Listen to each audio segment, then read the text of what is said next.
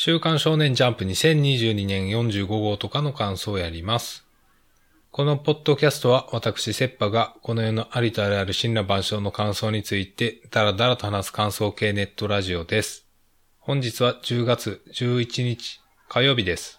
月曜日が何らかの祝日だったらしくて火曜日発売のジャンプとなりました。それでは相も変わらずジャンプの感想をやっていきますが、今週はね、いつもに増してもあんまり言うことないっすね。ねえ。私のテンションが今日ちょっと低いっていうね、もう季節の変わり目でね、もう気温が低くなり、半袖着てる場合じゃねえよみたいな天気になり、で、睡眠がうまく取れず、で、仕事もそこそこやることがあり、なんかテンションが低いっていう、今日この頃ですね。なのでまあ、ジャンプの感想はほどほどに、ね、やれる範囲でやりましょう。皆さんやれる範囲でやれることをやりましょう。それしかない。つうことで、45号始めましょうか。いや、もっとテンション上げていった方がいいな。それでは45号を始めましょうか。表紙関東カラーは夜桜さんちの大作戦。連載3周年突破重大企画再臨。家族は一つ。敵は無数。ん？どっちや？はい。で、私のトップ3は、アンデッド・アンラック、坂本デイズ、ウィッチウォッチ。この順です。では、関東カラーの表紙の夜桜さんちから始めたいんですけど、まあこのポッドキャストをお聞きになっている皆さんなら私がどんな感情を夜桜さんちの大作戦に抱いているかはよくご存知だと思いますので、のでとか言ったけど、いや、今週ほんまに夜桜さんちの大作戦はね、言うことがないんだよな残念ながらというか、マジで言うことがない。いや、言うべき言葉が見つからないよ。なんか普通やからなねあんまこのキャラに対して思い入れがないと、今週割と普通の少年漫画感があって、普通やなーっていう感じしかないからな、残念ながら。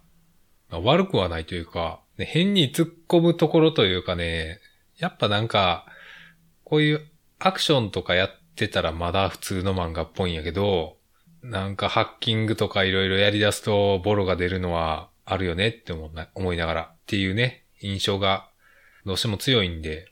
でもこの、これさ、この、でもこの変装を使ったトリックの説明とか全然スマートじゃないなとかはあるけどな。めちゃめちゃ説明するやんっていう。この辺をね、ちょっと、絵で、絵で折ってしてくれるような演出とかあってもいいんですよって思いながら、今週は読んだな。はい。もう言うことがなさすぎて困りました。終わります。ではトップ3ですが、アンデッド・アンラック、ナンバー130、お前のためなんだ。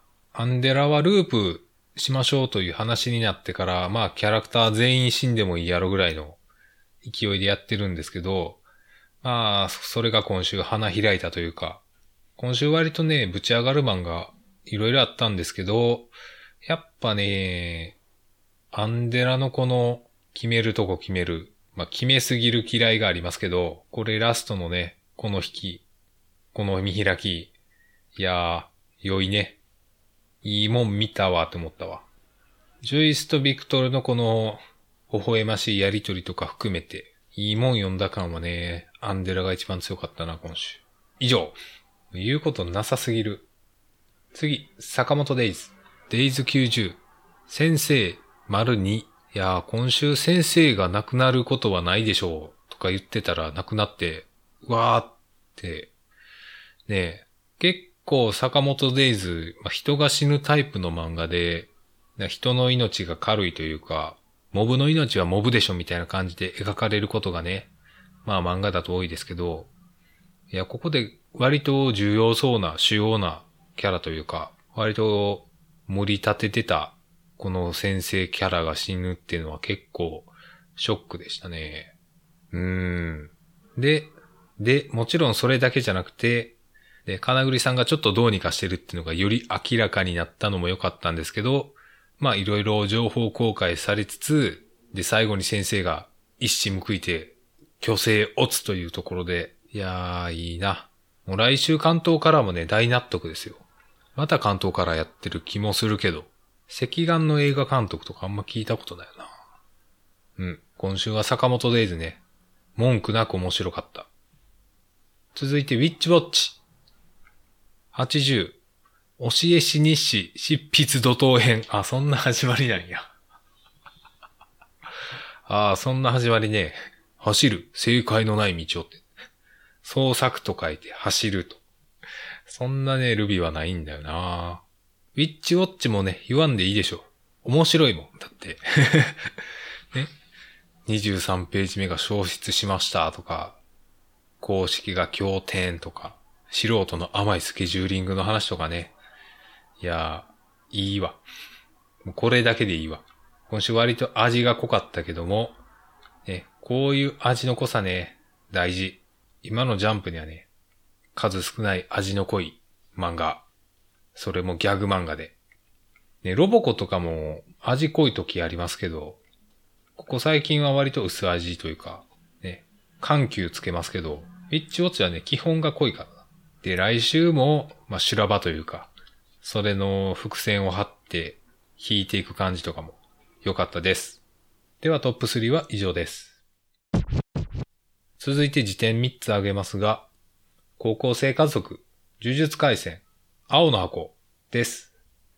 高校生家族はトップ3に入れるか迷ったんですけども、第105話、小学生の天才。なんかそういうタイトルすでにやってそうやけど、105話にしてこれか。センターカラーがアナログでいい風味で良い。高校生家族は何をやってるかっつったらまあ、まあ言わんでもわかると思いますけど、ヒカルの語っていうね。ヒカルの語パロディ、パロディでもないんよな。ヒカルの語トレースとかなんか、インスパイアとかそんな感じやからな。このヒカルの語インスパイアに対するこの強力な磁場に対抗しようとする。そんなわけあるかいって押し通そうとする感じとか、ね。ヒカルの語をインスパイアというかパロディするだけではないこの感じは割と好きですね。そんなわけないだろう、つって。まあでもこれ、これがどうなっていくか全然わかんないけどな。ねこの感じやっぱ高校生家族らしくてよかったです。続いて、呪術回戦。第200話。直接階段丸1。これ丸1なんやね。続くんやね。あ、直接階段ってそっちね。賢弱さんの方ね。まあ、今週打点とは俺である。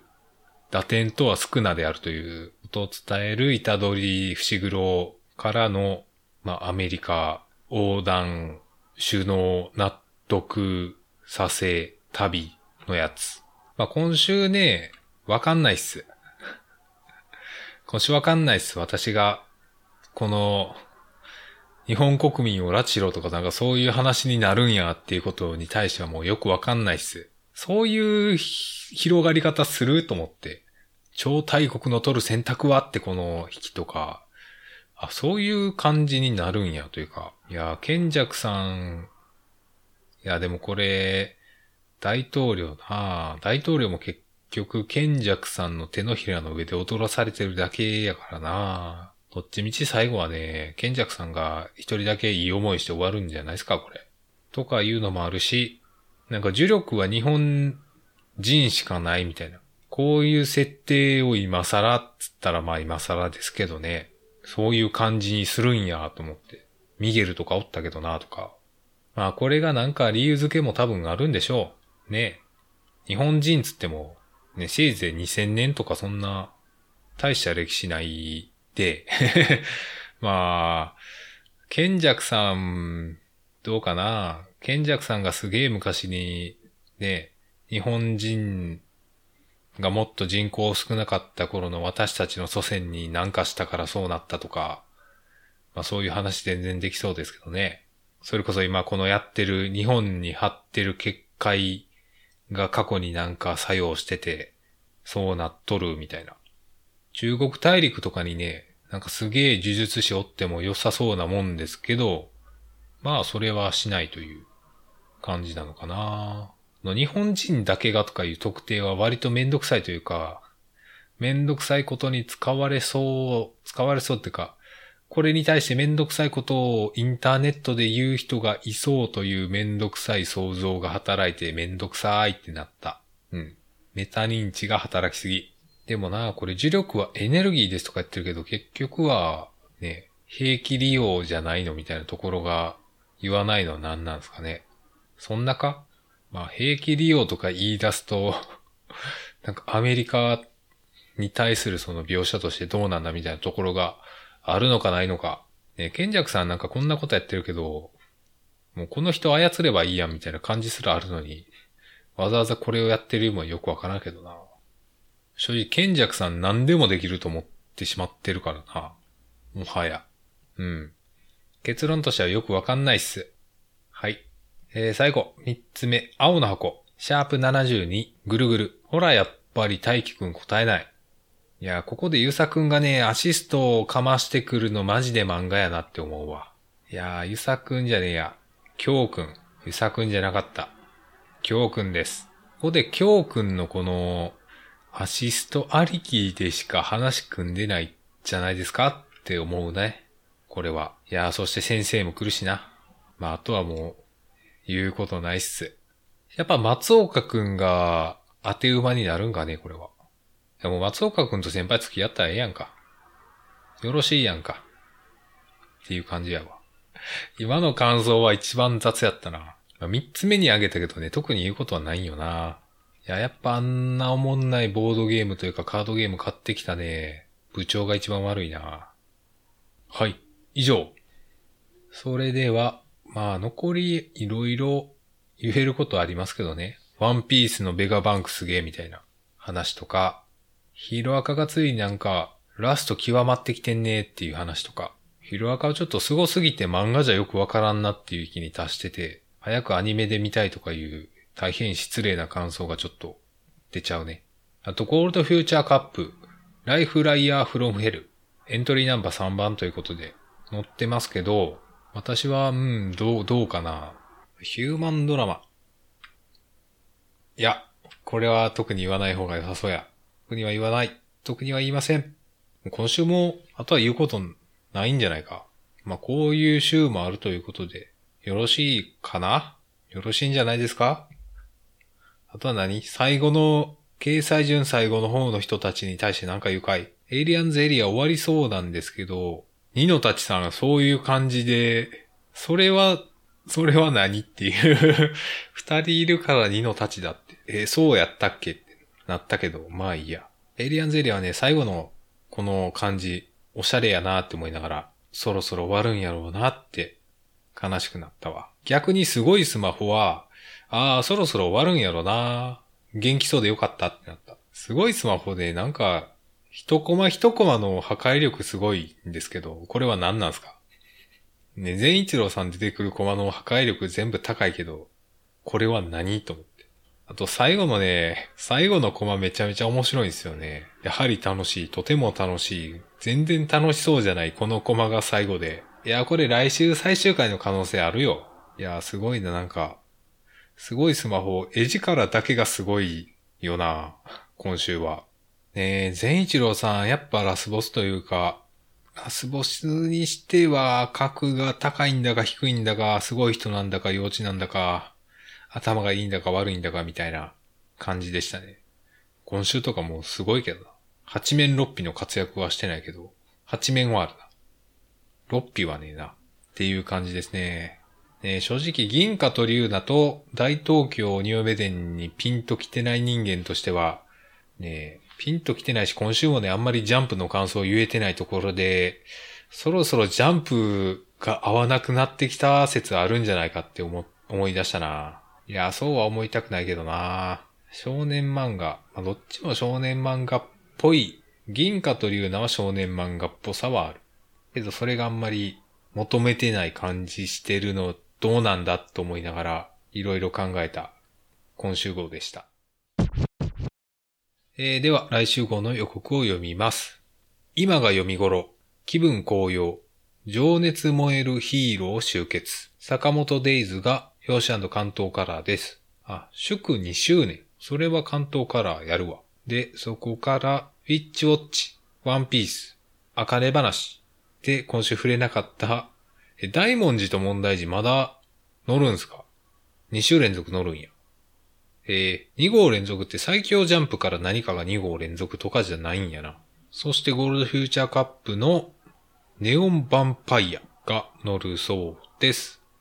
来週は月曜日に発売日が戻り、10月17日発売となります。46。いやー、1年の終わりももう見えてきたね。では、今週の感想は以上になります。今週あんまり確絶、